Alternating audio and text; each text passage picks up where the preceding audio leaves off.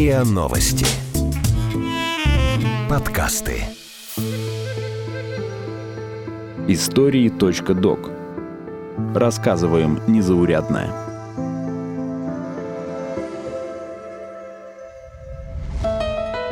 Помощница машиниста. Как обойти запреты и делать то, что нравится –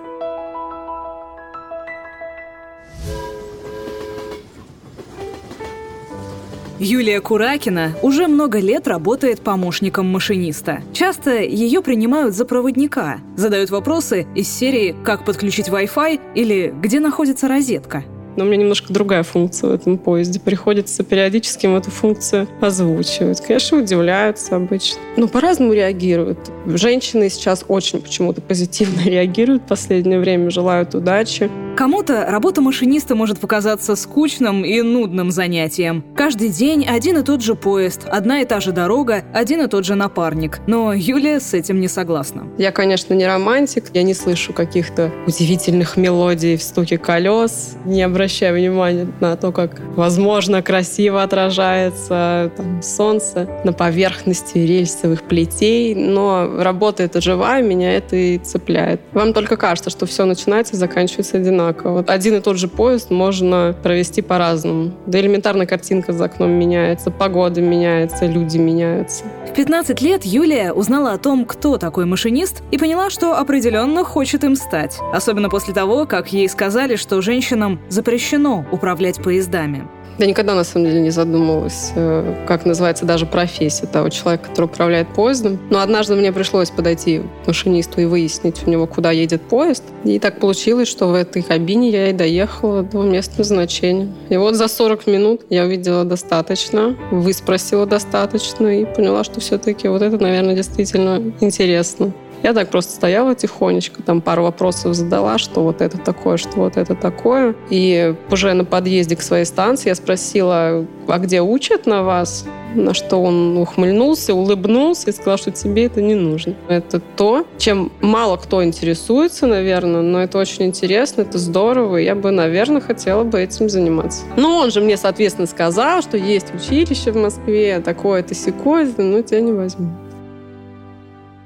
Так Юлия, вопреки уговорам семьи, поступила в железнодорожный колледж. Близкие были обеспокоены ее выбором, потому что понимали, что ей, возможно, не удастся устроиться по специальности. Понятно, что, конечно, это не было их мечтой относительно моего будущего. И меня все-таки они призвали подумать о том, что я могу потратить время ради, казалось бы, какой-то туманной перспективы, и что отдам время обучению на ту профессию, по которой, возможно, в принципе не смогу устроиться, потому что, на самом деле, все были уверены в том, что закон вот этот вот меня туда не пустит. Но Юлии повезло. Для нее сделали исключение. Сначала при поступлении в училище, а затем при приеме на работу. В колледже девочек брали на специальность проводник, но на помощника машиниста исключительно мальчиков. Но пришлось мне чуть ли не с порога сказать, нет, я не на проводника. Позвали заместителя директора по учебно-методической, по-моему, работе. Он принес мне устав учебного заведения, где написано «принимаются юноши». Я недолго думаю, а где написано, что только юноши?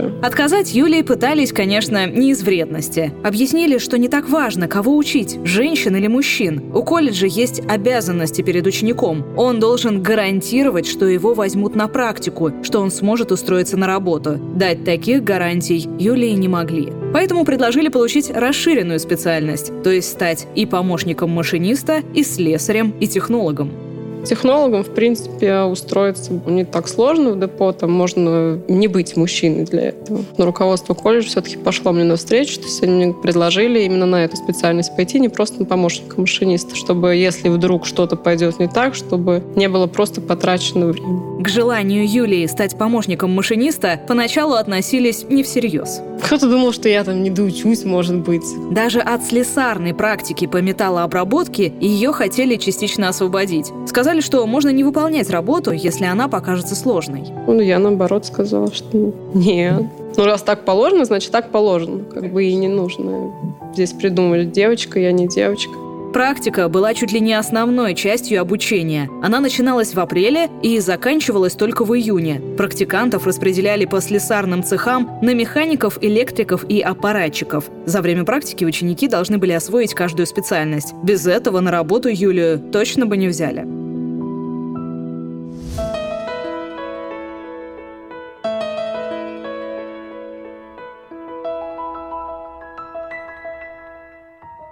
Просто так прийти и сказать, я хочу здесь работать, не получится. Оказывается, чтобы устроиться машинистом, знать устройство поезда от и до недостаточно. Если у человека слабое здоровье и он психически неустойчив, на работу его не примут. Самый сложный тест на стрессоустойчивость. На одном из них Юлии пришлось в течение часа повторять одно и то же действие – ловить шарик на специальном устройстве. А ты не имеешь права из себя выйти, иначе тебя отстранят, опять же. Машинист всегда работает с помощником. Они много времени проводят вместе в кабине управления поездом, и от их слаженных действий зависит прежде всего безопасность. Машинист и помощник должны доверять друг другу и понимать друг друга, поэтому очень важно пройти тест на психологическую совместимость. На его основании машинисту подбирают подходящего ему помощника. Локомотивную бригаду обязывают проходить медкомиссию каждый год. Если работник ее не пройдет, его переведут на другую должность. Прежде чем устроиться в Аэроэкспресс, Юлия три с половиной года отработала на линии в депо Перерва, которому благодарна не только за опыт, но и за настоящих друзей. Попасть туда ей помог ревизор по безопасности движения поездов, который как-то пришел в колледж читать лекцию. Он вместе с начальником депо попросил сделать для нее исключение и взять на работу. Работать машинистом женщинам запрещено в первую очередь из-за электромагнитных излучений. Якобы они могут навредить женщине и вызвать проблемы при рождении детей. Но Юлю это не останавливает.